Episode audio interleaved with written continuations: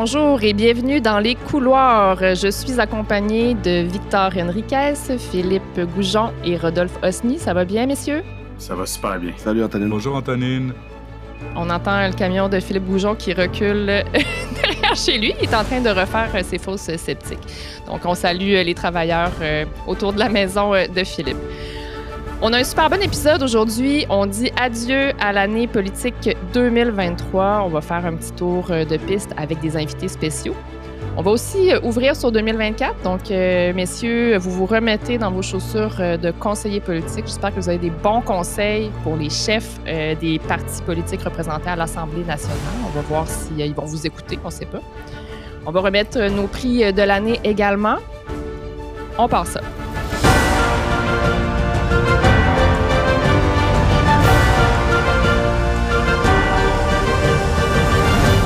On trouvait qu'il y avait assez de bilans, de bulletins, de notes qui avaient été donnés euh, sur euh, l'année 2023, l'année politique 2023. Donc, on a décidé d'ouvrir plutôt sur l'avenir. On va parler de 2024. Donc, on se met dans la peau de conseillers politiques que nous avons euh, tous et toutes été ici dans les couloirs et on va offrir nos conseils aux chefs québécois pour l'année à venir. Donc, les gars, vous êtes le conseiller politique de François Legault. Quel conseil vous lui donnez pour 2024? Victor, je commence avec toi. Je vais être honnête avec toi, Antonine. Ma première réaction aurait été de dire, d'abord et avant tout, avant que 2024 commence, Monsieur Legault, prenez vos vacances d'avance, arrêtez de commenter les négociations dans le secteur public. La seule chose qu'on veut entendre, c'est c'est réglé. Il y a un règlement. D'ici là, je comprends la volonté de nous informer, mais à un moment donné, ça aide pas nécessairement. Euh, mais je vous dirais aussi que ce que, ce que je donnerais comme conseil, c'est que la politique, c'est un sport d'équipe. Puis c'est le temps de la, c'est le temps de mettre l'équipe en valeur. Euh, lorsqu'une, lorsqu'un parti va moins bien, lorsque les sondages sont moins bons, c'est important de montrer qu'on n'est pas tout seul, puis de rappeler aux gens pourquoi est-ce qu'ils ont choisi euh, la plus grande équipe parlementaire, excusez-moi, depuis, depuis Robert Bourassa. Donc, il y a une raison à ça, puis je pense que c'est là-dessus qu'il faut aller, euh, il faut aller rebâtir. Hmm, d'accord. Rodolphe, ton conseil pour François Legault? Ben, je sais que notre, notre balado s'appelle Dans les couloirs. Donc, moi, mon conseil à François Legault, c'est dans les couloirs de l'Assemblée nationale, on marche, on ne parle pas, on fait juste dire bonjour aux journalistes, on sourit, comme tu m'as dit que Mme Pauline Marois faisait à l'époque, bonjour, bonjour. Donc, mon conseil à François Legault, c'est d'arrêter toutes ces petites interventions intempestives tous les matins ou tous les jours et d'arrêter de mettre son grain de sel de communication dans, dans tout l'appareil du gouvernement parce que ça nuit euh, bien évidemment à l'objectif de, de, cohésion et de communication du gouvernement. Les points de presse euh, quotidiens de la part c'est terminé, M. Legault. C'est bon, ça. Philippe, ton conseil pour François Legault? Je vais aller dans, un peu dans la même trajectoire, euh, c'est-à-dire au niveau de la communication. Euh, premièrement, ça suffit, les excuses. Euh, François Legault qui dit je m'excuse, les Québécois sont fâchés, faut plus que ça, faut plus entendre ça. Les Québécois veulent plus entendre ça, ça fonctionne plus, ça a fonctionné un temps, mais là c'est passé ce temps-là. Il euh, faut simplement maintenant que ces messages soient clairs, structurés, qu'il écoute son équipe, puis qu'il arrête d'improviser devant les caméras. Puis la meilleure façon, c'est comme Rodolphe l'a dit, c'est peut-être d'arrêter moins souvent devant les caméras. Mais c'est surtout là-dessus, je pense, qu'il doit miser. C'est un message clair, précis, pas d'improvisation. Euh, il y, a comme un consensus. Vous avez des angles différents, mais je résumerais ça par parler moins, Parlez bien. Parlez-en moins, parlez-en bien. Quelque chose comme ça. OK, parfait. Donc, maintenant, on passe à, à, Monsieur Popularité et euh, Paul Saint-Pierre Plamondon, chef euh, du Parti québécois. Si vous aviez un conseil pour 2024, ce serait lequel, Victor? Ben, pour moi, pour, pour Paul Saint-Pierre Plamondon, le, problème, c'est d'être monté très vite. C'est d'être monté trop vite. Euh, moi, le conseil que je lui donnerais en 2024, c'est d'aller se concentrer sur son parti de ne pas essayer de trop shiner, de trop faire de coups de communication. À un moment donné, ça, ne l'aidera pas nécessairement. Mais pour gagner une élection, ça prend plus que d'être populaire dans les sondages. Ça prend une machine, ça prend une organisation, ça prend un parti en santé. Moi, si je t'ai lu 2024, je me concentrerai là-dessus parce que l'affection des gens envers lui, elle est réelle. Et je pense pas que ce soit un faute. Hmm. Rodolphe, ton conseil pour Paul Saint-Pierre Plamont? Moi, c'est de ne pas réagir au quart de tour. J'ai l'impression, surtout sur les réseaux sociaux. Puis écoutez, j'avais fait un panel à Radio-Canada, puis je crois 15 minutes après la fin du panel, il avait déjà réagi sur Twitter en, donnant ses observations sur notre panel. Puis on l'a vu euh, encore récemment sur Twitter, ou X, je devrais dire.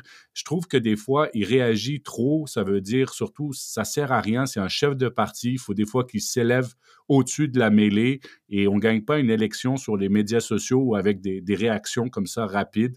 Donc, je dirais d'être un peu plus posé en termes de, communication sur ces médias sociaux. Il y a du personnel politique aussi euh, pour faire ça sur les médias sociaux. Puis, tu as raison, je le voyais cette semaine, il s'obstinait avec Éric Duhem. Hey, il lui donne de la lumière à Éric Duhem. C'est Éric Duhem qui, ressort de toute cette obstination sur Twitter euh, complètement euh, gagnant. Bon point. Philippe, ton conseil pour Paul? Justement, euh, j'ai un peu dans la même direction, puis euh, il a traité Éric Duhem d'ignore de classe mondiale. J'ai ah, juste pensé si euh, François Legault, n'importe quel député du gouvernement ou d'un autre d'un autre parti avait dit ça de PSPP. Ah, comment lui aurait, comment ça aurait exactement. Donc là, il s'en est sorti parce qu'Éric Duhem est un mal aimé dans la sphère publique. Ça lui a permis de s'en sortir mais ce genre de réaction-là ne doit pas avoir lieu. Puis je pense que c'est un petit peu le résultat d'une année où tout a bien été. Donc, quand ça, tout va bien, tu as l'impression que peu importe ce que tu fais, ça, ça va continuer à fonctionner. Je pense qu'il doit faire attention à l'ivresse un peu de cette popularité-là, de cette, facilité-là. Euh, il y a eu, on faut être franc, il y a eu un peu une free ride de la part des médias. Je pense qu'il doit s'attendre à ce que l'année prochaine, ça soit pas aussi facile. Il faut qu'il commence à être plus prudent pour maintenir ses appuis. Euh, parce que ça n'aura pas toujours lieu, euh, cette facilité-là. On l'a tous vécu à un moment donné dans nos carrières, cette, euh, un moment facile, puis quand ça, ça tourne, c'est tough de, de, bien réagir. Donc, prudence pour 2024, monsieur c'est vrai que de s'ajuster dans la stratégie, c'est pas facile. Puis on le voit à la CAQ présentement, c'est vraiment ça la problématique. On dirait que les vieux réflexes euh, sont toujours là. OK, on passe au Parti libéral. Marc Tanguay, chef euh, intérimaire, pas facile. Il lui reste au moins un an dans son poste à, à ce qu'on comprend. Donc, euh, Victor, quel conseil tu aurais pour Marc Tanguay? Change la date du leadership. Ça n'a aucun sens. Aucun, aucun, aucun sens. Marc Tanguay, il aura beau être bon, ça ne changera rien. C'est pas lui qu'on va voir en 2026. Et en ce moment, la montée du Parti québécois devrait allumer des lumières chez les libéraux. Quand le PQ monte, les libéraux ont une chance d'exister. Quand, Paul Saint-Pierre Plamondon parle de souveraineté, les libéraux devraient parler de fédéralisme. S'ils sont pas là pour parler de ça, on va les oublier, puis c'est eux autres qui vont, sont en train de provoquer ça. Alors, si je suis Marc Tanguay, s'il vous plaît, Marc, appelle le président du parti, dis-lui, il faut revoir nos décisions, les choses changent, la politique, c'est quelque chose de, vivant. Et mettez un leadership en 2024. On a besoin d'avoir un débat à l'Assemblée nationale. Pour le reste, euh, c'est pas lui le problème. Hmm, OK. Euh, Rodolphe, tu es conseiller de Marc Tanguay. Tu lui conseilles quoi? Oui, ben, je suis d'accord avec le point de Victor. Moi, ce que je voudrais surtout ajouter, c'est que le Parti libéral et Marc Tanguay, écoute, il faudrait que les Québécois réalisent qu'il y a plus de 18 députés du PLQ et non pas juste Marc Tanguay et Marois Risky. Ça veut dire, c'est quand même tout un défi pour ce parti. Mettez vos députés en valeur. C'est pas possible qu'ils n'arrivent pas à, avoir de, l'espace médiatique. Puis surtout, des fois, ils réagissent trop tard. Ça prend trop de temps pour qu'ils prennent une position. Puis des fois, quand ils prennent une position, ils la rechangent après quelques jours plus tard. On l'a vu, par exemple, sur, euh, sur l'anglais à Québec. Donc, euh, ma recommandation, c'est montrer aux Québécois que vous avez quand même un caucus de, de 18 députés et non pas juste Marc Tanguay de temps en temps et Marois Risky surtout sur l'éducation. Dans le fond, tu donnes le conseil contraire que tu donnais à PSPP. PSPP réagit trop vite, puis Marc Tanguay pas assez vite et son parti pas assez vite. Philippe, ton conseil? Moi, je vais le dire dans la langue de leurs électeurs, wake up. Euh, honnêtement, euh, réveillez-vous parce que il se passe rien euh, au Parti libéral on les entend pas, euh, sont, effacés. Ils doivent réaliser qu'ils sont dans une situation précaire. Puis que c'est pas en étant seulement bon dans les questions, à la des questions à l'Assemblée nationale qu'ils vont réussir à faire parler d'eux. Faut qu'ils brassent, faut qu'il trouve un moyen d'être dans les médias pour le bien, pour du bien ou pour peut-être pas comme ce matin avec euh, l'histoire d'André Pratt, mais faut qu'il trouve le moyen d'être dans les médias systématiquement, au moins. Il faut qu'il gagne la journée. C'est ça qu'il faut qu'il vise, gagner la journée. Et là, en ce moment, ils font pas ça. Ça fait longtemps qu'ils n'ont pas gagné une journée, là, on, va, on, va se le dire. Euh, donc, le message est lancé. Bonjour, hi, Marc Tanguay. Réveille-toi, wake up. OK, donc. Euh... On assez, là. C'est assez les allusions oh, linguistiques, s'il vous plaît. on s'excuse. On arrête ça, là. Hein? Bon. Attention, ça peut revenir. oh non. Euh, OK, donc on va conclure ça avec euh, Gabriel Nadeau-Dubois et Émilise Terrien-Lessard. Elle est maintenant un co-porte-parole, mais euh, c'est toujours Gabriel Nadeau-Dubois qui, qui tient le crachoir à l'Assemblée nationale. Donc, vous êtes conseiller de GND. Vous lui conseillez quoi pour l'année 2024, Victor? Euh, moi, j'en ai, j'en ai deux. J'en ai un petit, c'est euh, d'essayer de garder, d'avoir le même genre de discours simple à l'Assemblée nationale versus ses réseaux sociaux, parce que des fois, à la SNAT, c'est pas qu'il est pas bon, mais il est plus compliqué. Mais maintenant qu'il y a une porte-parole solidaire externe, payée par le parti, ce serait bien d'embaucher un économiste. Parce que mm-hmm. euh, ça leur ferait du bien d'avoir un économiste solidaire qui vienne mettre des chiffres derrière leur position. moi, j'aimerais ça un jour savoir c'est quoi un budget solidaire. Honnêtement, je lui donne une idée concrète après le prochain budget du gouvernement du Québec, présentez-nous le budget solidaire. Le PQ a fait le budget de l'an 1. Critiquer, pas critiquer, peu importe. Moi, j'aimerais savoir le budget solidaire, ça m'intéresse. Je recommande d'embaucher un économiste puis de le mettre à temps plein à QS. Ils en ont besoin pour élargir leur base. Ben, ils en ont pendant les élections, puis ils font des cadres financiers, mais après ça, quand les élections sont terminées, là, euh, c'est un, peu, un petit peu plus compliqué euh, du côté des finances et de l'économie. OK, Rodolphe, ton conseil pour GND? Ouais, ben écoute, Victor m'a un peu volé mon point parce que moi, ça aussi, ça veut dire si le QS veut monter puis éviter le plafonnement, il faut qu'ils aient une crédibilité économique et actuellement, ils n'en ont pas. Il faut qu'ils arrêtent les professions de foi sur la santé et l'éducation. Il faut aller plus loin et vraiment d'avoir une certaine forme de crédibilité économique parce que on ne sait pas c'est quoi leur projet économique pour QS et s'ils veulent aspirer à gouverner ou en tout cas avoir l'air que c'est des aspirants à être un gouvernement en attente, il faut qu'ils se bâtissent une crédibilité économique et pour l'instant, ils ne l'ont pas. Mm. Philippe, toi, ton conseil euh, pour euh, notre chef parlementaire de QS? Ben justement, tu le dis bien, chef parlementaire, il, euh, avec une co-porte-parole qui, qui ne sera pas si présente, qui n'est pas parlementaire. il est un peu tout seul. Euh, donc, il y a les coups des franges pour diriger les travaux de son équipe à l'Assemblée nationale. Il faut qu'il en profite pour retrouver un peu ce qu'il était dans le passé. Je pense c'était une personne qui brassait, qui faisait réagir. Euh, il faut qu'il faut que QS revienne à ce qui, a fait la popularité, c'est-à-dire euh, qui, qui brassait l'establishment, qui, euh, qui faisait réagir, des fois qui prenait des positions très clivantes, euh, encore là, ça ressemble un peu au Parti libéral. Euh, ils sont dans une position similaire, c'est-à-dire ça bouge plus. Puis c'est parce qu'on n'entend plus beaucoup parler d'eux. Euh, faut qu'ils trouvent un moyen de faire parler d'eux. Faut qu'encore une fois qu'ils visent de gagner les journées. Euh, qu'ils n'hésitent pas à créer un peu des, des scandales, je peux aller jusque-là. je trouve que QS est en train un peu de devenir comme les, partis néo-démocrates au, au fédéral, c'est-à-dire sont gentils, on les regarde, mais euh, on sait très bien qu'il se passera jamais rien avec eux. Hmm. Donc, je pense qu'il faut qu'il faut surtout pas qu'ils deviennent ça. Moi, ce qui me frappe dans, ce que vous dites euh, tous les trois, c'est à quel point le, Parti libéral et Québec solidaire ont de la difficulté finalement à, s'inscrire euh, dans l'espace public comme opposition. Des défis qui sont un peu différents l'un et l'autre, mais finalement, le, PQ avec quatre députés, c'est eux qui réussissent à, brasser un peu la cage. Ils ont beaucoup, beaucoup euh, d'apparitions euh, dans les médias.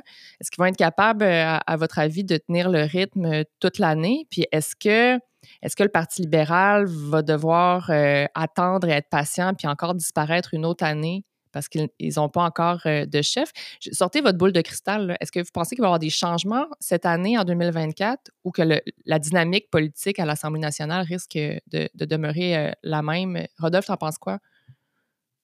Ben, moi, je crois que la dynamique ne va pas changer tant que le Parti libéral n'aura pas un chef, puis que ça, ça repositionnerait un peu l'échiquier, parce que je pense que tu as tout à fait raison. QS plafonne, le Parti libéral, ils n'arrivent pas à gagner des journées. Et pour l'instant, on l'a vu dans les transferts de vote. Le transfert de vote de la CAQ est allé à 100% euh, au PQ et rien à QS et rien au Parti libéral. Donc, je pense que tant que le Parti libéral ne met pas un nouveau joueur qui relancerait la dynamique puis qu'on reverrait comment les partis vont se repositionner, je pense qu'on est presque en statu quo, en tout cas en 2024. Puis Victor, euh, s'il y a un nouveau chef qui arrive au Parti libéral, parce que bien que le marasme est assez profond, le présentement au Parti libéral, mais avec le regain du PQ, le Parti libéral a une opportunité de revenir aussi, non? Ben, à condition que son électorat arrête d'être anglophone, puis j'ai aimé la joke de Tu veux que les anglophones arrêtent d'être euh, anglophones? non, mais c'est parce qu'à un moment donné, je vais dire, non, mais je vais dire pourquoi c'est important selon moi, c'est parce que le Parti libéral est tellement retourné dans une zone de confort qu'à un moment donné, euh, on n'a plus rien, les francophones n'ont plus rien à s'accrocher au Parti libéral. Et euh, moi, je pense que je reviens sur un élément super important que vous avez dit, il faut gagner une journée. C'est la version politique d'une game à la fois. Mais dans le cas des libéraux, je me demande si, avec la pandémie, ils n'ont pas oublié c'était quoi gagner une journée à l'Assemblée nationale dans l'opposition. Euh, puis, il y a comme eu cette période où est-ce qu'on avait une bonne excuse pour pas être présent dans l'espace public. Ah, le PM était présent, tout le monde arrêtait de pas dire Ah, mais c'est parce qu'on n'a pas de place. Mais c'est parce qu'il faut que tu apprennes ta place. Et depuis, là, il y en a de la place. une certaine normalité. Il y en a de la place, mais ils ne l'apprennent pas. Donc, j'ai quand même l'impression qu'on a oublié comment ça marchait. Euh, puis c'est là où est-ce qu'un nouveau chef va amener une nouvelle énergie, une nouvelle perspective sur les choses, va amener une nouvelle façon de faire. Honnêtement, pour moi, c'est le seul espoir que les choses changent. Puis Gabrielle Nadeau-Dubois, ben, Émilie les Sartariens va amener quelque chose, mais tu l'as dit, Philippe, elle n'amènera pas ça à l'Assemblée, elle va amener ça à l'extérieur. J'ai hâte de voir ce que ça va donner, cette dualité-là. Elle va peut-être débattre plus souvent avec Éric Duhem, qui lui est assez, euh, aussi est à l'extérieur de l'Assemblée. Mais je vois pas la dynamique changer s'il n'y a pas des changements dans ces deux parties-là, dans leur façon de faire les choses qui ne fonctionnent pas. Quand ça ne fonctionne pas, ben, tu recommences pas pareil, tu changes. Philippe, je te donne euh, le mot de la fin. Euh, comment tu vois la dynamique politique en 2024? Euh, les gars l'ont bien dit, puis juste pour continuer sur ce que Victor disait pour le Parti libéral, je pense que depuis qu'ils ont quitté le pouvoir, ils ont, ont jamais compris c'était quoi la game dans l'opposition. Tu étais juste sur la pandémie, mais je pense même avant, il, il saisissait pas bien c'est quoi la différence entre au pouvoir et être en l'opposition. Puis dans l'opposition, ce que tu veux, c'est exister. Puis tant que le Parti libéral ne pense, comprendra pas cet aspect-là, ça va être très difficile. Puis c'est sûr qu'avec un chef intérimaire, c'est encore plus difficile. Mais ça veut aussi dire que les députés doivent accepter que des fois, là, ils seront ça se peut que ça, ça grince, même pour eux, les décisions que le parti va prendre, dont l'objectif est d'exister. Euh, c'est pas facile d'être dans l'opposition. Euh, faut qu'ils travaillent plus fort.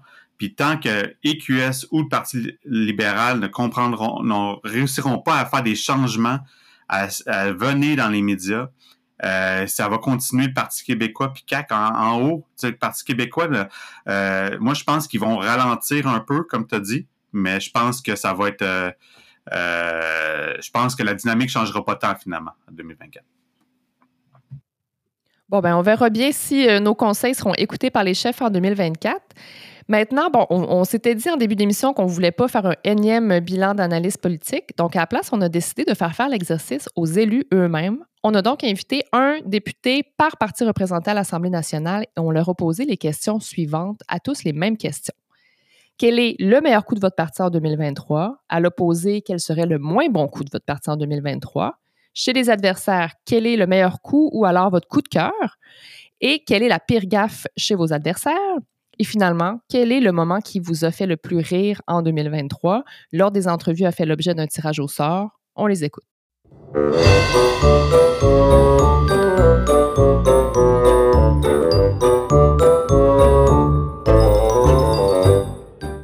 Je suis Geneviève Guilbeault, députée de Louis Hébert, vice-première ministre et ministre des Transports et de la Mobilité durable. Un bon coup de la CAQ en 2023, ben, il y a tout ce qu'on fait avec l'économie verte, mais j'ai envie de nommer le pacte fiscal que ma collègue André Laforêt a fait adopter avec toutes les municipalités qu'on a signées d'ailleurs cette semaine. Donc, bravo André. Un moins bon coup du gouvernement, je pense que sans hésiter, je vais dire la subvention, plutôt l'annonce de la subvention aux Kings, qui, indépendamment du fond, était, disons, euh, dans un timing plus que douteux. Un bon coup des oppositions. Ben, j'ai des collègues des oppositions avec qui euh, on travaille bien, donc une belle collaboration. Mais sinon, j'ai envie de dire peut-être l'affaire du serment, du serment qu'on a aboli. Je trouve que ça, c'était effectivement, euh, disons, superflu. Un peu, euh, un peu, comment on dit ça? Pas un anachronisme, là, mais une espèce de, de, de, de, concept qui a mal vieilli. Donc, bonne chose. Un moins bon coup chez les oppositions? Ben, je dirais, il y a eu l'élection partielle dans Jean Talon cette année. Et, euh, et je trouve que le fait que le Parti québécois a décidé de ne pas parler de souveraineté, de ne pas présenter son budget de l'an 1 avant la fin de l'élection partielle dans Jean Talon, encore là, question de timing, euh, je pense un peu douteux. Maintenant, tout parti confondu, est-ce qu'il y a un moment qui vous a fait rire cette année, un moment cocasse que vous pourriez partager avec euh, nos auditeurs? Oui, il y a eu quelques moments cocasses cette année. Je pense, entre autres, en ce qui me concerne, Infoman, qui, qui, je pense, parle souvent de moi, mais là, m'a remis un, un, veston avec une ceinture de sécurité intégrée. J'ai trouvé ça à la fois cocasse puis euh, très pertinent dans le contexte. Mais sinon, je dois dire que la parodie qui a été faite de mon collègue Bernard Drainville, qui chante par Ariel Charret sur les réseaux sociaux, est hilarante. Donc, c'est pas directement une politicienne, mais ça touche un politicien, alors j'ai envie de le nommer aussi. Bravo, euh, bravo Ariel Charret.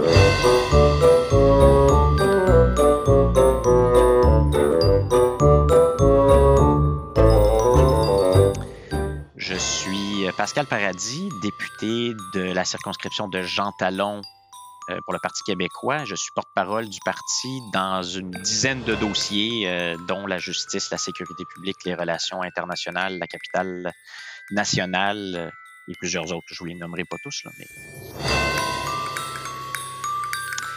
Le meilleur coup politique de 2023 pour le Parti québécois, je pense que c'est l'adoption d'une motion unanime par tous les députés de l'Assemblée nationale de tous les partis, confirmant que le Québec a tout ce qu'il faut pour être parfaitement viable économiquement s'il est souverain.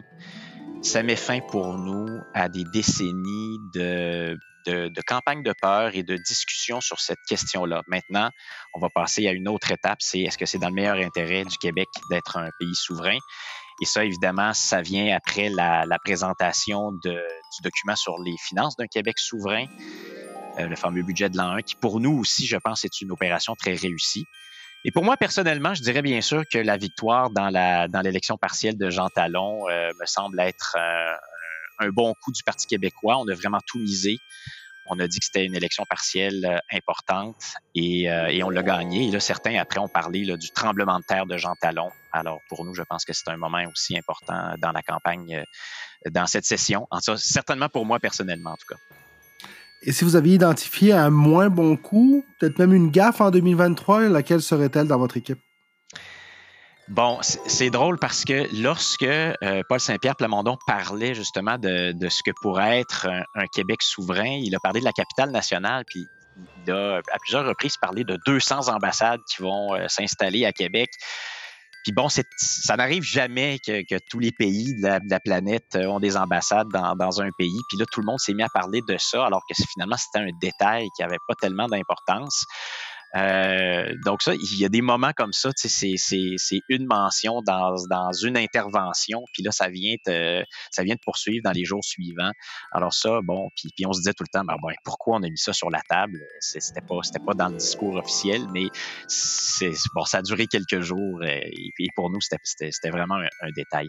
La date de présentation du budget de l'an 1, c'est qu'on l'avait annoncé, on l'avait annoncé longtemps à l'avance ça tombait en pleine élection partielle.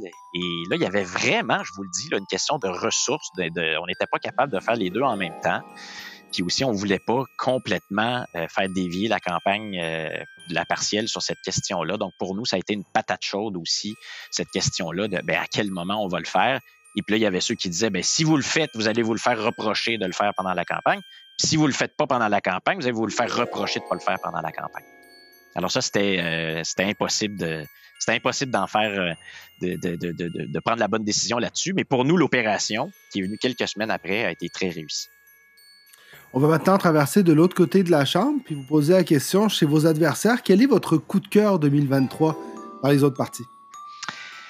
Moi, je dirais que le projet de loi 29 sur l'obsolescence programmée qui a été présenté euh, et adopté, donc euh, présenté par le gouvernement, est quelque chose d'absolument essentiel. Euh, en, en, Union européenne, là aussi, on a agi là-dessus pour a montré ce que ça peut avoir comme résultat. Donc, pour moi, vraiment très importante. Euh, je pense aussi qu'un projet de loi qui a peut-être été moins euh, sur la place publique, mais la réforme des cours municipales qui vient d'être adoptée par le gouvernement, je pense que c'est une, bonne chose. Du côté du, Parti libéral, euh, moi, j'ai vu André Morin, qui est critique en matière de justice, au travail en commission parlementaire, justement, sur ce projet de loi 40. Il est vraiment un travail remarquable, avec une préparation remarquable. Euh, le travail d'André Fortin aussi euh, sur le projet de loi 15. Ça, c'est une partie importante du travail des parlementaires qui, est peut-être moins spectaculaire, mais qui est vraiment importante. Puis vous savez, on l'a dit lors de l'adoption du baillon, là, les trois partis d'opposition ont vraiment bien travaillé sur le projet de loi 15. Du côté de Québec solidaire, la campagne euh, d'Émilise euh, Lessard-Terrien pour le co-porte-parole de, de, Québec solidaire, une campagne positive, euh, peu ou pas d'attaques euh, sur ses adversaires, vraiment euh, très inspirante. Et sa position aussi sur euh, le, paiement à méthode de, de, montant pour faire de la publicité, vraiment, nous, on l'a trouvé. Sa position initiale, parce qu'elle l'a changé, mais pour nous, était, était, une, était une position vraiment forte et vraiment une position de valeur. Et maintenant, allons à la pire gaffe de 2023, selon vous, chez vos adversaires, quelle serait-elle?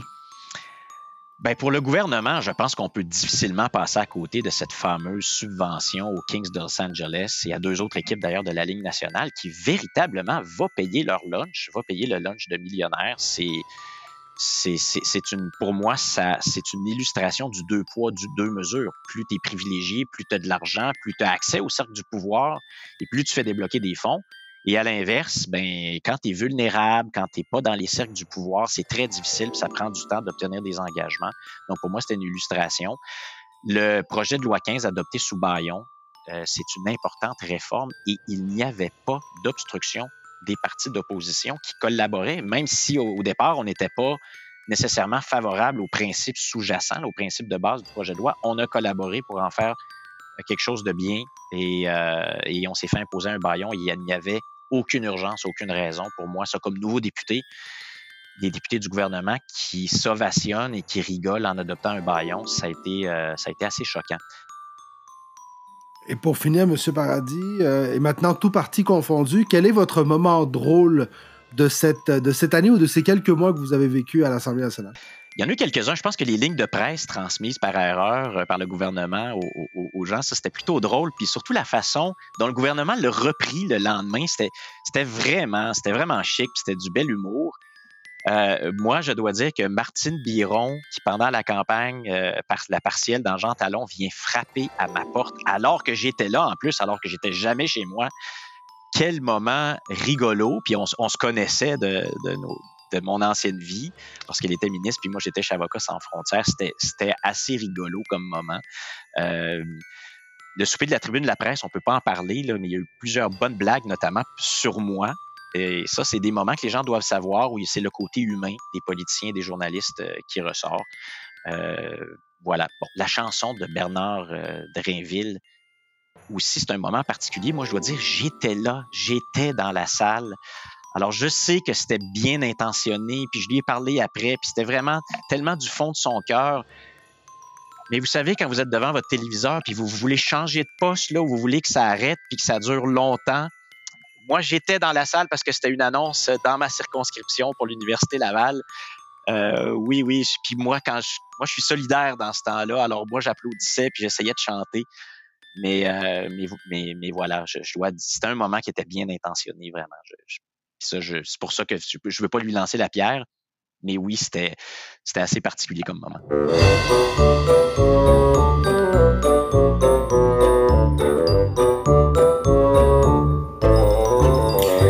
Euh, moi, c'est euh, mon nom c'est Guillaume Rivard, je suis le député de Saint-Saint-Anne, le nouveau député solidaire, le 12e, depuis euh, mars 2023. Donc, ça fait pas tout à fait une année. C'était ma première année de politique active. Puis à QS, moi, j'ai les dossiers d'immigration, notamment d'intégration de francisation, les dossiers de justice et les dossiers de relations internationales. Puis cet automne, je remplaçais notre collègue Vincent Marissal sur la santé, notamment sur le projet de loi 15 euh, Vincent ont dû euh, subir une euh, double remplacement, un double remplacement des hanches. Donc voilà, j'étais sur le front de la santé cet automne.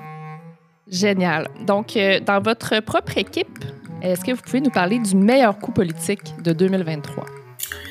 Ben, on l'a dit à la blague, puis mes collègues s'amusent à le dire. Là, euh, notre meilleur coup, ça a sûrement été justement l'élection de Saint-Henri-Sainte-Anne. Euh, donc, euh, évidemment, qu'après une campagne de 2022 que j'avais fait aussi contre Dominique Anglade, qui avait été un petit peu plus difficile, la mobilisation terrain puis le, travail que QS a fait pour emporter cette nouvelle circo-là dans l'ouest, dans le sud-ouest de Montréal, ça a vraiment démontré notre force terrain.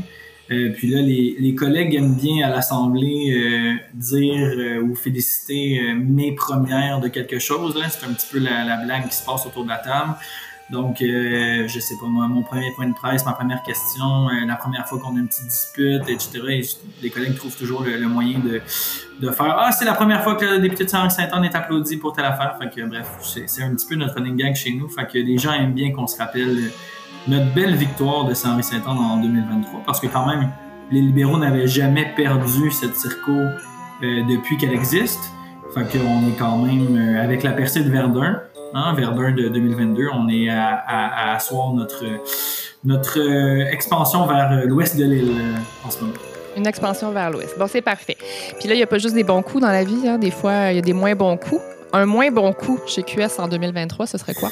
Ben, de l'autre côté, on aurait aimé ça euh, répliquer avec Jean Talon. On aurait aimé ça gagner euh, Jean Talon. On est arrivé deuxième avec notre, notre, candidat Olivier Bolduc. Euh, ça, ça a été un moins bon coup, évidemment, le résultat de, ce côté-là sur le terrain. Puis après, bon, le déchirement, les gens l'ont vu là, à l'interne, les membres, euh, candidats, candidates, comment on va fonctionner avec ça. Olivier qui, bon, vous le savez, a finalement décidé de quitter le navire dans les dernières semaines. Bref, toute cette, euh, tout, ce dossier-là, ça a été relativement pénible et difficile.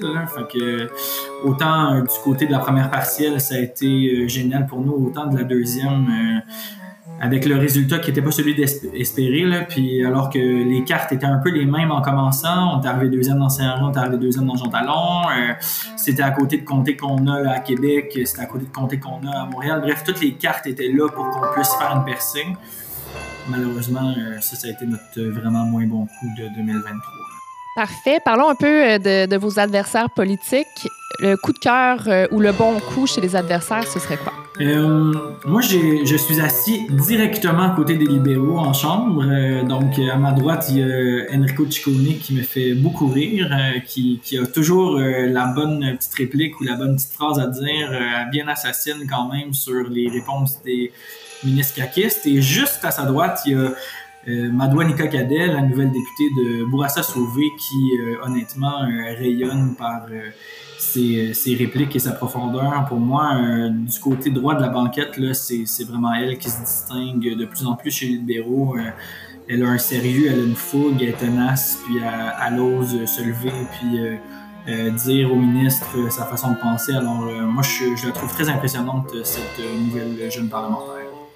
Génial. Puis la pire gaffe de 2023 chez des adversaires politiques. Et là, je serais pas euh, très original, mais les fameux Kings à 7 millions euh, du côté de la CAQ, euh, je pense qu'on s'en remettra jamais. Là, puis le gouvernement probablement s'en remettra pas.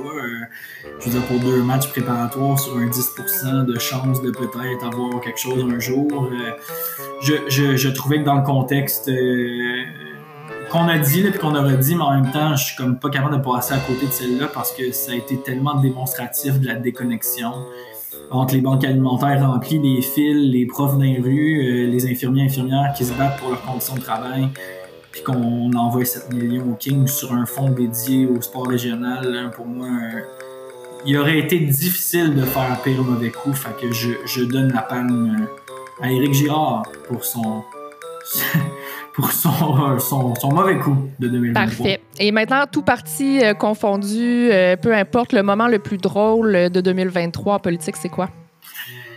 On a vraiment, vraiment ri dans les vœux de fin d'année euh, le dernier jour à l'Assemblée quand Marc Tanguay a sorti un coton ouaté orange avec la face de Catherine Dorion dessus pour donner ça à Gabriel Nadeau-Dubois comme cadeau de Noël. Honnêtement, euh, je pense qu'il y a eu un fou rire euh, inouï à l'Assemblée. Il y avait Catherine de tatouer une grosse photo, puis tout le monde poussait pour que Gab mette le chandail à l'Assemblée. Évidemment, c'était pas possible de faire ça, mais il y avait de la grosse pression. Mais euh, c'était vraiment drôle. Puis Marc a aussi donné un jeu de société qui se joue à 4 à Paul Saint-Pierre Plamondon. Euh, genre maintenant vous êtes quatre, allez-y fort, euh, vous pouvez jouer enfin parce qu'à trois ça joue moins bien les jeux de société en équipe.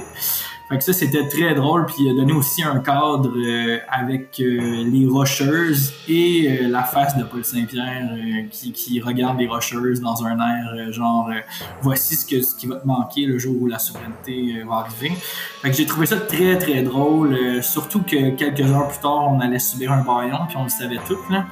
Fait que ça a comme un peu euh, amoindri la tension avant euh, des heures un petit peu plus difficiles. Fait que le chef des libéraux là-dessus a vraiment bien fait. On, on, y envoie euh, une félicitation.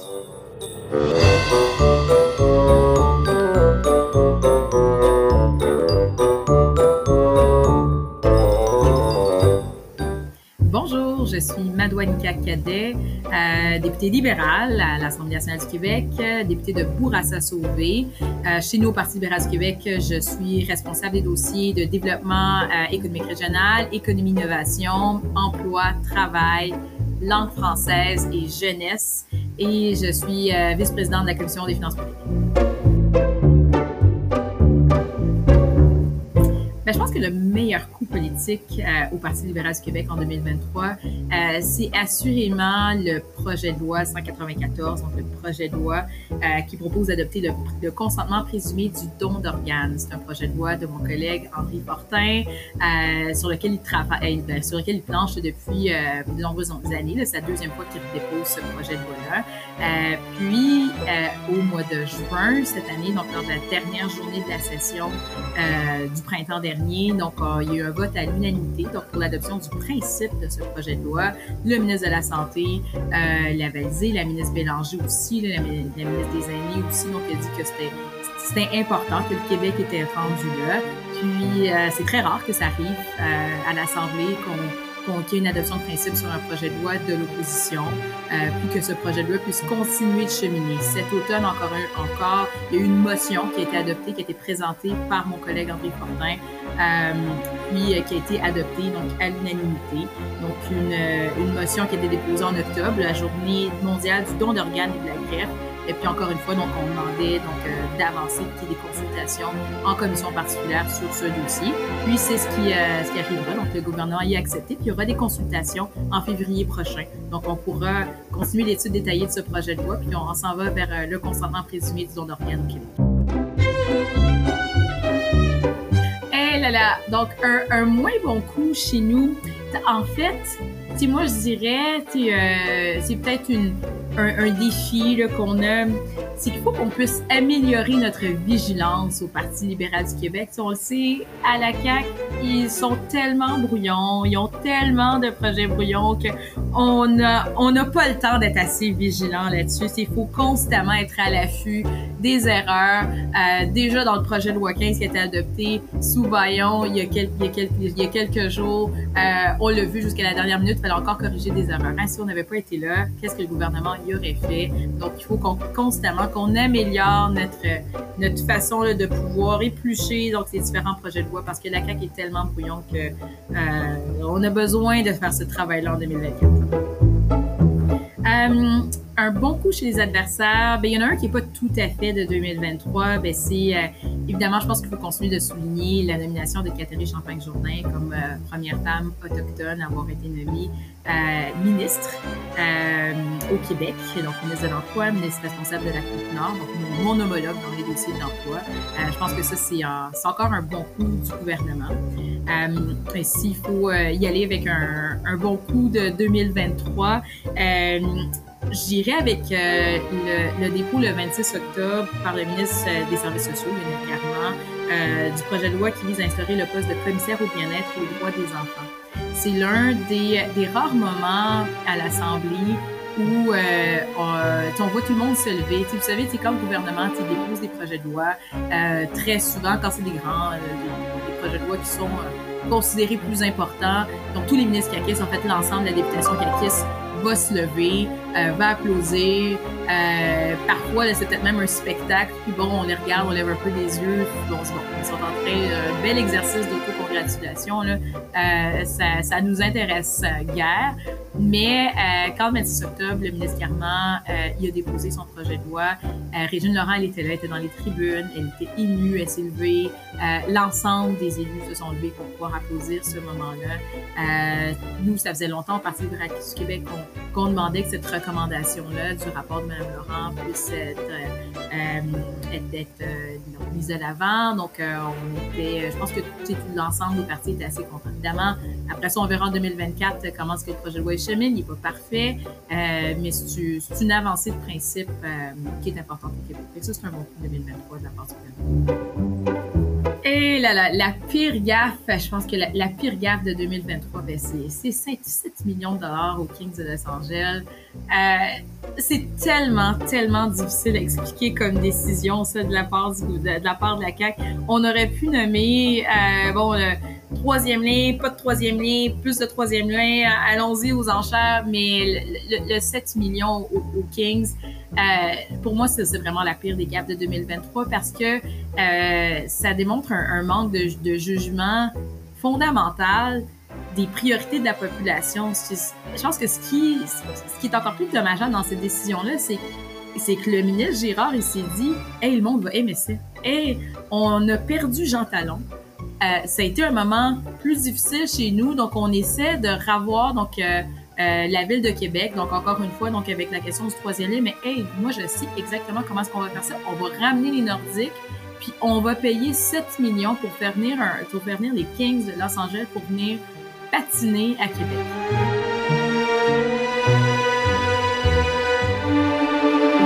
Euh, ben, pour moi, le, moment le, plus drôle qu'on a vécu, euh, qu'on a vécu en chambre euh, cette année, ben, c'est vraiment donc la, dernière journée en chambre, juste avant le baillon. il y a une petite tradition qui existe depuis quelques années, donc que les, différents chefs de parti peuvent euh, faire des vœux de Noël, donc en présenter donc aux adversaires. Donc c'est un moment qui, est qui est léger, qui montre euh, une, certaine bonhomie de la part de, chacun des individus qui ont, qui ont le privilège de pouvoir servir euh, à, titre de chef. Puis ben, chez nous, il faut, faut l'avouer, le, Marc Tanguay donc il a fait un, beau travail cette journée-là.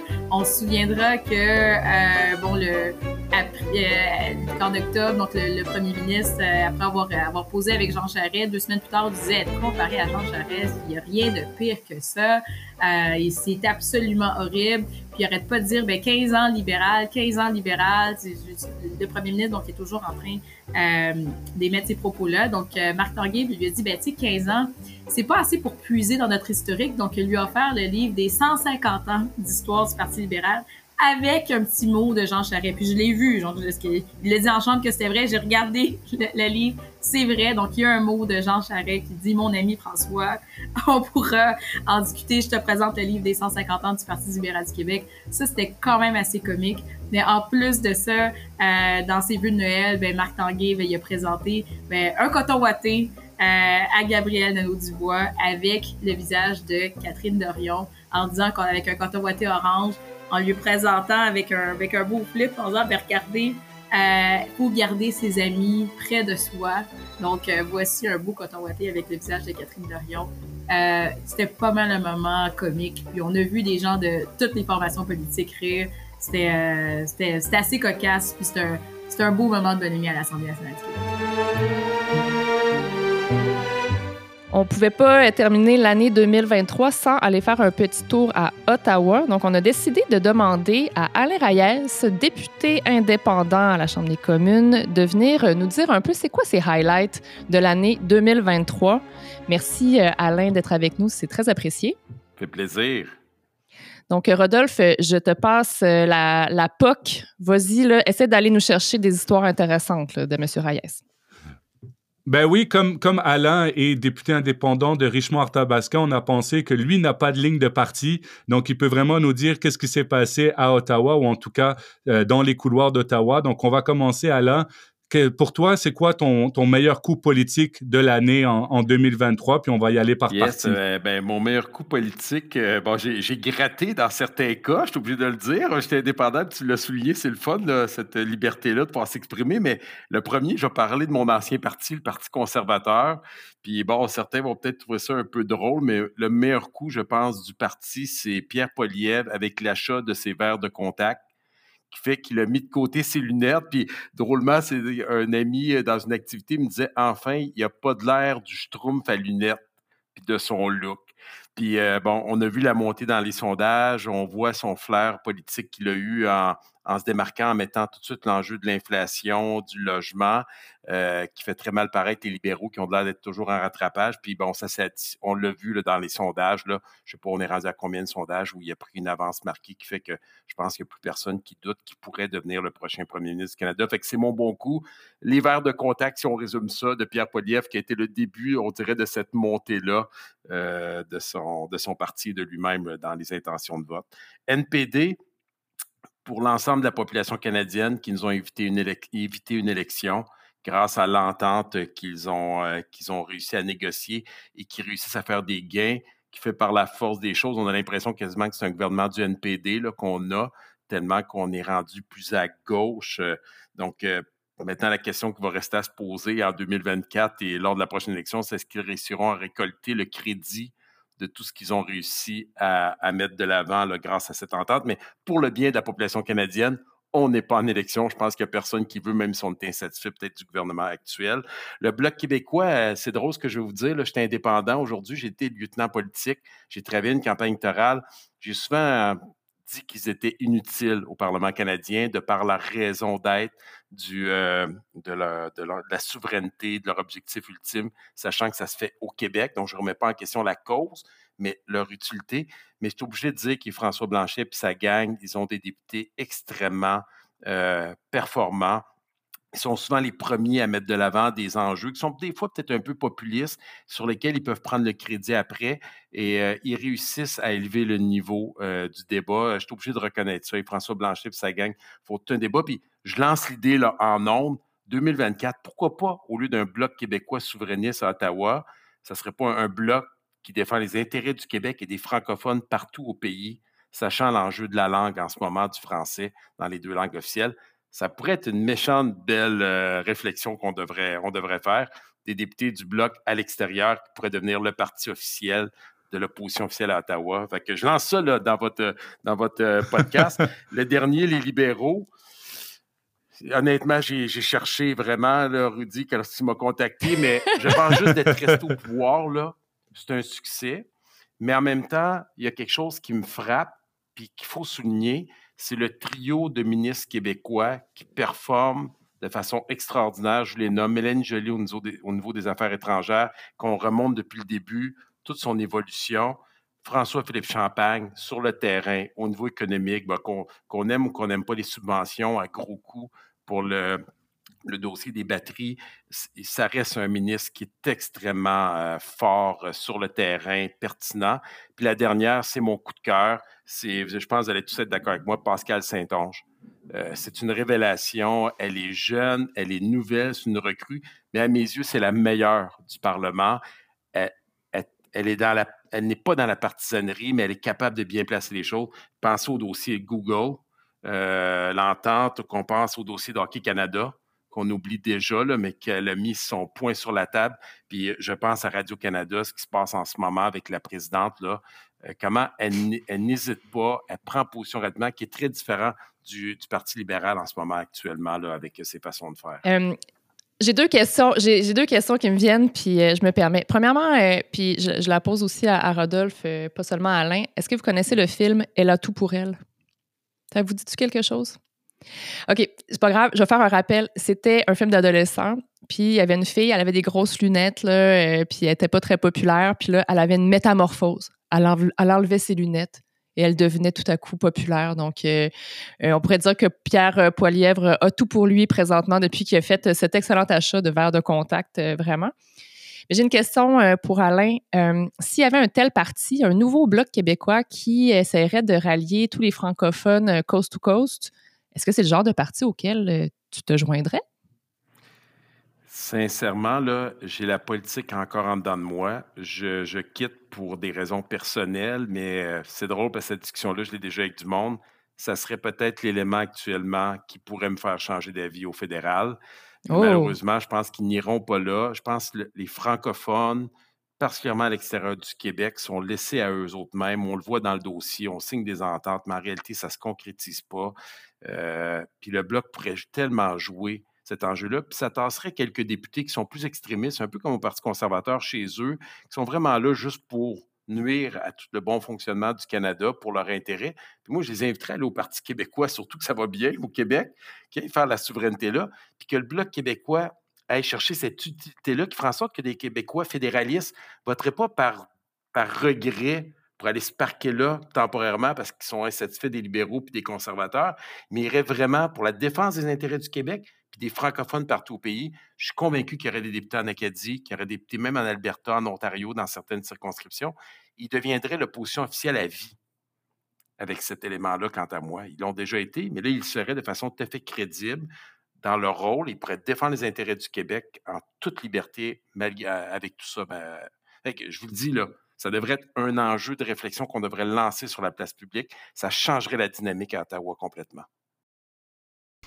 Ben écoute, il n'y a pas eu que des bons coups à, Ottawa. Puis tu sais, on, regarde toujours, on va, on va te poser un peu la question, qu'est-ce que tu penses qui ferait Infoman ou le bye-bye en termes de, de gaffe politique que tu as retenu, en tout cas en politique fédérale en, 2023 à Ottawa? Bon, je vais vous en donner trois, là. Puis là, ça ne sera pas nécessairement des partis politiques, là. Les premiers, ils sont théoriquement euh, indépendants, euh, comme moi. C'est les présidents de la Chambre des communes c'est une catastrophe euh, ce qui s'est passé. On s'enligne peut-être de changer encore une autre fois le président avec Greg Fergus, avec ses sorties dans des. Bon, il a sorti la deuxième, une deuxième, une deuxième histoire au niveau partisan et Anthony Rota avec euh, l'Ukraine, ce qui s'est passé, ça nous a mis mal à l'aise tout le monde. Donc, euh, ça, pour moi, c'est la gaffe. Là, si je regarde ça en, expliquant tous les partis politiques, un élément, si je serais infoman, là, je m'amuserais avec la gouverneure générale et ses dépenses pas compliqué, là, dans un voyage, 29 personnes dans l'avion, 1000 dollars de lime. Faites le calcul, là, on est là, tout le monde, on, s'en va dans le des fêtes, on va se préparer des cocktails là, ou des coronas avec des limes à l'intérieur. Prenez une lime, coupez-la en 6 au lieu de 8, comme on ferait d'habitude, que ça rentre bien dans, la bouteille. Là. Une lime à l'épicerie, j'ai regardé encore cette semaine, c'est un dollar pas mal partout la lime. Ça ferait 6000 limes diviser ça par le nombre de 29 convives dans l'avion, là, ça en fait des drinks. Là. Puis là, je ne parle pas du coût de comment coûte chaque bouteille, puis les repas astronomiques. Honnêtement, je, serais capable de faire quelque chose avec ça. Je ne comprends pas qu'à Ottawa, on s'entête avec cette fonction-là encore euh, présentement. Puis le dernier, c'est les libéraux avec la taxe carbone, euh, ce qui s'est passé au maritime qui a mis tous les premiers ministres provinciaux contre eux, s'est attaqué à la raison d'être de leur projet. Ça me fait penser à la question de la réforme électorale en 2015. C'était le dernier scrutin qu'on devait avoir. Pour moi, ça vient démontrer comment ce parti-là n'a pas de conviction profonde, puis fonctionne en fonction des, votes, puis des sondages, puis il n'est pas capable de tenir son bout sur quelque chose auquel il croit et qui a défendu pendant huit ans s'écrase à la première au premier moment qui est difficile. Ça, pour moi, c'est les trois gaffes. Là. Puis Dieu sait que la taxe carbone pour le Parti conservateur, c'est l'enjeu. Je pense que 99% de leurs interventions touchent qu'à ça. Là. Euh, donc, euh, tout est attaché à ça pour eux. Le logement, comme euh, d'après moi, il se passe de quoi dans la rue, puis c'est la taxe carbone le, problème. Fait que, pour ça, pour moi, s'il était capable de faire quelque chose, Infoman, avec sa créativité, il y aurait de quoi faire. Ben écoute, merci Alain. Je sais pas, je pense que la gouverneure générale n'a pas encore réussi à apprendre le français à part deux mots, donc mm. elle ne pourra pas écouter le, podcast. Mais en tout, cas, en tout cas, qu'est-ce qu'on te souhaite Alain pour euh, la nouvelle année? Santé, bonheur, sport? Ouais, santé, bonheur, sport, puis prendre du temps avec ma famille, euh, puis mes amis là, très proches qui, depuis plusieurs années, ont été mis de côté, puis euh, on va s'amuser. Puis j'ai bien hâte d'écouter le bye-bye, puis ça sera mon moment humoristique on ne l'a pas parlé, mais espérer voir Jacques Gourde avec c'est un scandale, encore une fois. Infoman. Un grand classique. un grand classique, là. C'est mon moment qui me fait toujours rire en politique, là, quand je ben, en tout cas, on, te souhaite un joyeux Noël. Hein? On ne on dit pas joyeuse fête, nous on dit joyeux Noël. Donc joyeux Noël, Alain. Et on te salue, puis on te remercie d'avoir pris le temps avec nous pour euh, dans les couloirs. Ça fait plaisir, salutations à tout le monde, puis euh, joyeuse fête, joyeux Noël, puis bonne année 2024.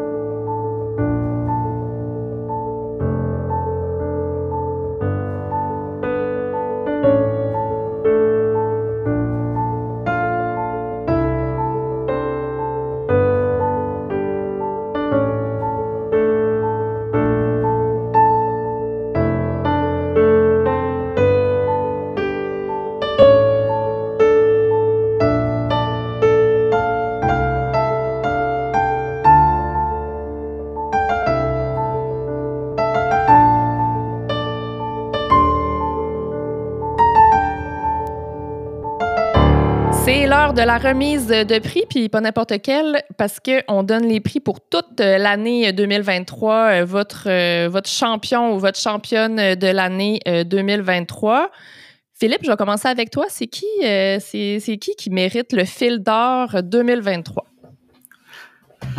Il y avait pas mal de choix, mais moi j'ai décidé d'y aller pour quelqu'un qui a réussi à parler d'un sujet qui faisait mal paraître son parti depuis plusieurs années, puis qui, on n'entend presque plus parler, c'est-à-dire la ministre de l'Immigration, Christine Fréchette.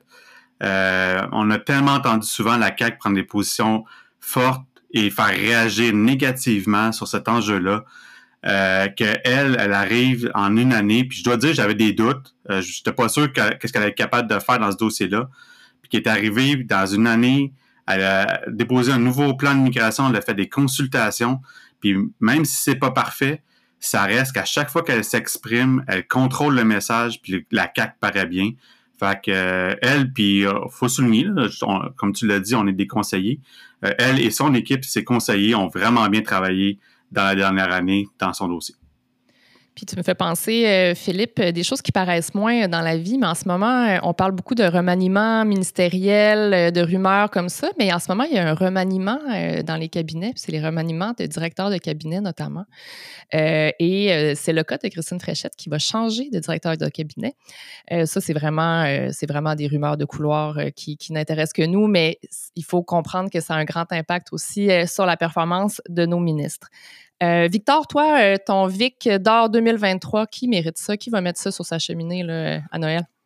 Bravo à Philippe pour sa suggestion. J'appuie à 1000% euh, Cette année, pour moi, c'est Manon Massé. Pourquoi? Parce que c'est la fin de son rôle de co-porte-parole à Québec solidaire. Pour moi, c'est la fin d'une époque. pour l'ensemble de son œuvre, c'est probablement une des femmes qui, moi, en politique, m'a le plus charmé par son authenticité, sa gentillesse, une empathie sans borne.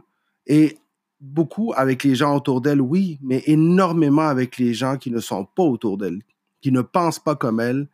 Pour Madame Massé, à chaque fois qu'on la rencontrait, je suis sûr que vous, avez eu le même feeling que moi. On n'avait jamais l'impression d'être des adversaires politiques ou de ne pas avoir les mêmes idées. C'est toujours la même ouverture. Et, euh, et, ça fait du bien, des gens comme elle en politique, parce qu'elle a amené beaucoup de vrai dans ce milieu-là. Euh, puis j'imagine pour les femmes également, parce qu'elle a une image différente de ce qu'on se fait d'une femme en politique, de ce qu'on se faisait et c'est ça, moi, qui me, marque, c'est que pour moi, elle a vraiment changé des éléments hyper importants. Alors, euh, merci, euh, merci à, à, Mme Massé pour, cette contribution. Puis, je pense que oui, il y en a plusieurs qui ont marqué l'année. Je pense que Mme Massé va avoir marqué l'histoire. Je pourrais, si je pouvais ajouter, euh, j'allais côtoyer quand j'étais dans l'opposition, Mme Massé, puis tout ce que Victor vient de dire est vrai. Elle s'en va pas, Québec solidaire reste, mais je peux juste dire du bien de cette personne-là, même si je crois que la CAC et le QS étaient éloignés philosophiquement beaucoup. Toutes les interactions que j'ai avec elle ont toujours été agréables. Ça, c'est un secret bien gardé quand des gens n'ont jamais travaillé euh, dans les couloirs, euh, que ce soit sur n'importe quelle colline parlementaire. Souvent, il y a des amitiés puis des relations très cordiales euh, entre, entre les partis. Oui, il y a l'ajout de politique, mais quand on se croise dans les corridors, souvent, on a plus en commun toutes les personnes qui s'engagent en politique, on pourrait le croire. Rodolphe, ton, ton Rudidor 2023, qui se mérite ça? Bon, ben écoute, moi, mon Rudy d'or, c'est à Mélanie Joly, mais pas parce que je suis d'accord avec sa politique des affaires étrangères, mais vraiment pour la fonction. Parce que je pense pas qu'on réalise physiquement comment c'est difficile d'être ministre des Affaires étrangères. On l'a vu cette année, une crise n'attend pas l'autre, que ce soit l'ingérence de la Chine, que ce soit la guerre entre Israël et le Hamas ou la guerre qui continue entre l'Ukraine et la Russie.